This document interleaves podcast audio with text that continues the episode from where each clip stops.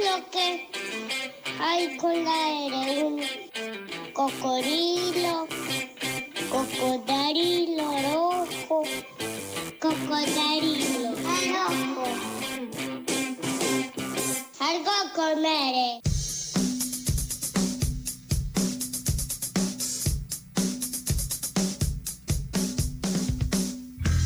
19 horas 48 minutos, 25 grados aquí en la ciudad de Buenos Aires. Linda jornada de 20 de diciembre. Espero hayan tenido la oportunidad de escuchar la programación del 88.7. Hermosa referencia, hermoso recuerdo y reflexiones acerca de aquellas jornadas de 19 y 20 a 20 años de aquel 2001.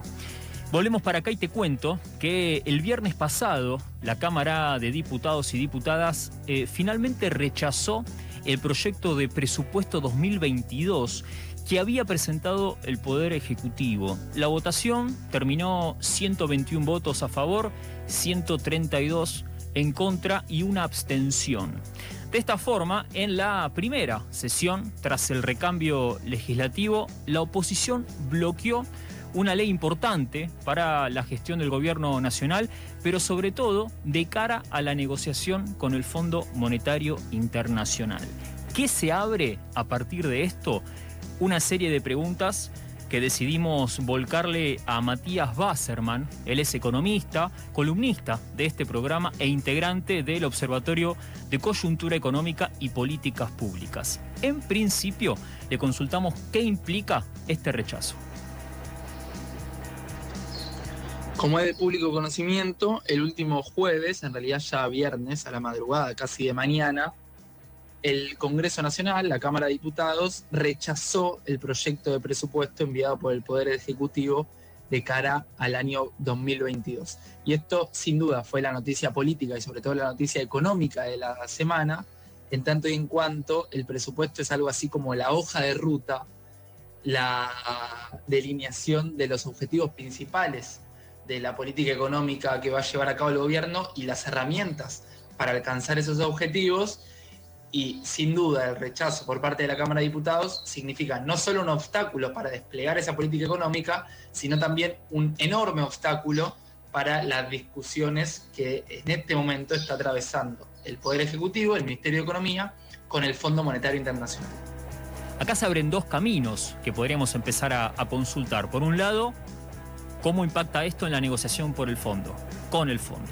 Y por otro lado, qué instrumentos tiene el gobierno nacional para poder reconstruir, volver a discutir o discrecionalmente ir este, asignando o reasignando partidas conforme el presupuesto que proyecta para el año que viene. Empecemos por la primera. ¿Cómo impacta esto en la negociación con el fondo?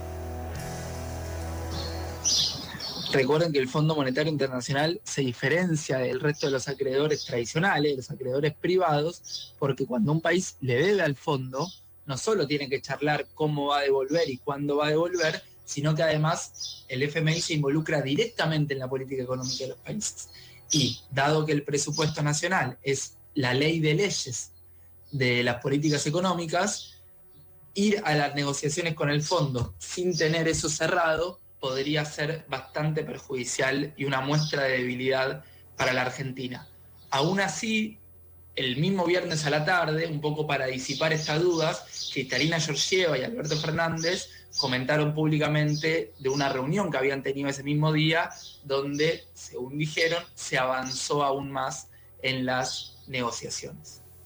Ahora, en la práctica, ¿qué implica el rechazo de esa hoja de ruta, como nos decía Mati? ¿Qué hacer ahora desde el Ejecutivo de cara a lo que viene? para poder proyectar un presupuesto, generar la previsibilidad al interior de nuestro país, pero también de cara al exterior, más allá del Fondo Monetario, para posibles inversiones.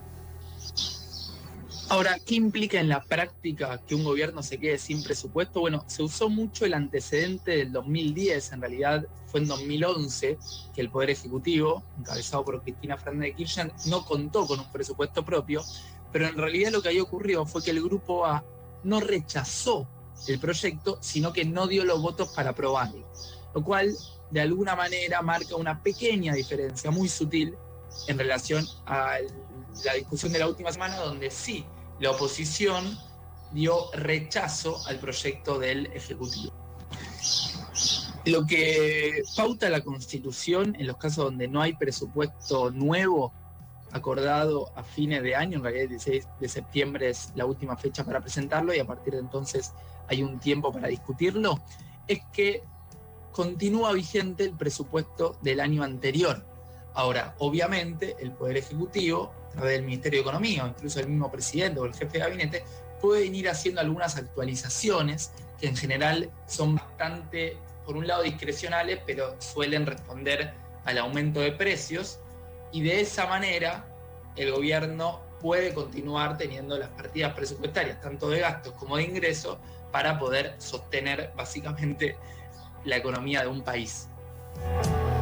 Ahora, la pregunta que vale hacerse en torno de esto que nos contaba Mati Wasserman, economista, columnista en economía de este programa e integrante de la OSEP, el Observatorio de Coyuntura Económica y Políticas Públicas, es si bien los argumentos que escuchamos eh, son un poco extraños respecto de la oposición de derecha, sobre todo en la Cámara de Diputados, la pregunta de fondo es, desde su lectura, ¿qué es lo que quiso hacer la oposición?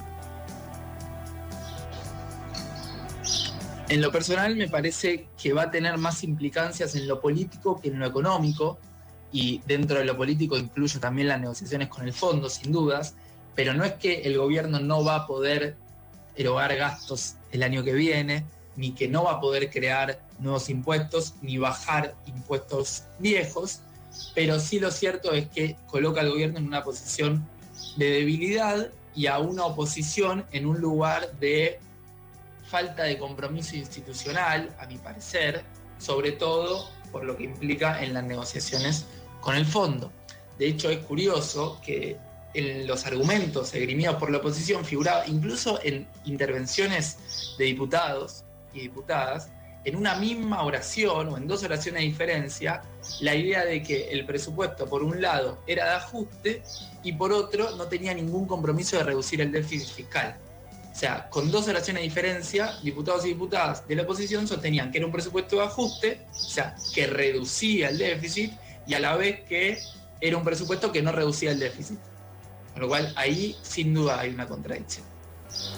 Hubo desde entonces algunas entrevistas a, por ejemplo, Máximo Kirchner, recientemente electo como titular del PJ bonaerense y también jefe de bloque en la Cámara de Diputados y Diputadas, pidiéndole un poco de coherencia a la oposición, en tanto que estaban intentando una reestructuración, una refinanciación de una deuda que precisamente había tomado la oposición hace menos de tres años.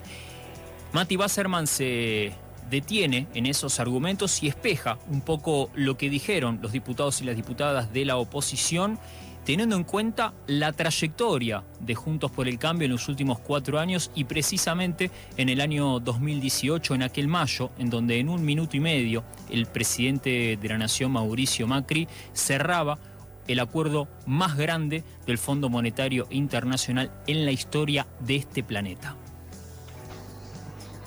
También resulta curioso el argumento de la oposición de que se trataba de un presupuesto muy alejado de la realidad. Miren, cuando se firmó el acuerdo con el fondo, que luego fue convalidado con el presupuesto firmado por el Congreso, decían que la inflación del 2018 y luego en 2019 iba a bajar, pero fue la más alta en 27 años.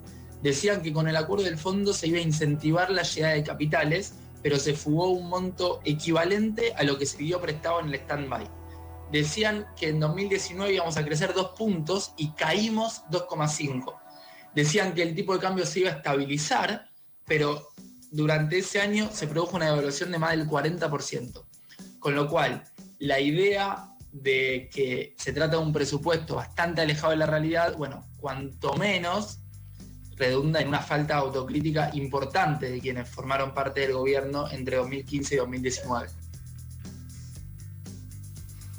Lo último en este sentido tuvo que ver con lo que el presidente de la Cámara de Diputados y de Diputadas, Sergio Massa, tuiteó desde su cuenta para incorporar al debate que se estaba dando por entonces, volcó un informe llamado El rechazo del presupuesto genera una reducción de transferencia de recursos a las provincias y alerta, entre otras cosas, que esto va a traer importantes efectos negativos en relación con la transferencia de recursos a las provincias, a la Ciudad Autónoma de Buenos Aires y a municipios. Por ejemplo, la reducción de impuestos coparticipables perderían en total más de 180 mil millones, entre otras tantas cosas que detalla en ese informe, en las cuales no me voy a detener ahora por falta de tiempo, pero evidentemente hace un llamado a quienes ocupan esas bancas y quienes fueron elegidos en sus territorios por esos este, pueblos de las distintas provincias para poner en tensión una discusión que se debate entre si respondo a los intereses provinciales o si respondo a los intereses del bloque en tanto una cerrazón opositora para darle viabilidad o no al presupuesto que presenta el Ejecutivo para el año que viene. Ese debate sigue abierto y como nos contó Mati Basserman, el gobierno nacional tiene los diferentes instrumentos para poder llevar adelante el presupuesto 2020.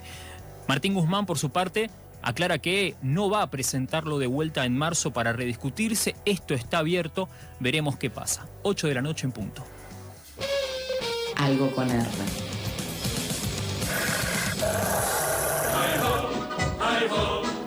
de cerrar. Ya es hora de cerrar, alerta en estas eh, pequeñas personas, pero les advierto, no lo haré sin agradecerle a Ceci García, quien estuvo en la operación técnica de este programa, revoleando voces de todo el país, acaso para condimentar y poder escuchar desde los distintos territorios lo que está sucediendo. Tampoco me quiero olvidar de Jimena López Costantini, que estuvo en la producción sobre todo de lo que ocurrió en Chubut en el día de hoy para entregarles la actualización a estas horas de la tarde. También en la coordinación de aire, Estela Nessi. Mi nombre es Mati Castro, será hasta mañana a las 7 de la tarde. Que se mejoren. Chao.